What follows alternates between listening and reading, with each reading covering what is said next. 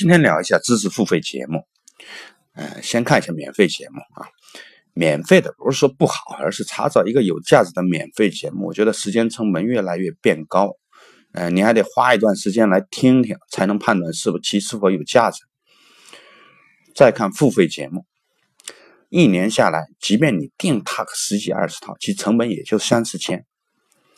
三四千哦，听到这个世界最顶尖的声音，各个领域最前沿的资讯，我觉得太值了。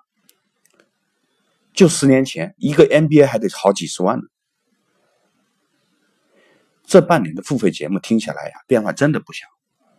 一，工作时间不断在缩短，不是说不工作啊，而是这个顶尖思想的熏陶下，让工作效率这个大幅提升了。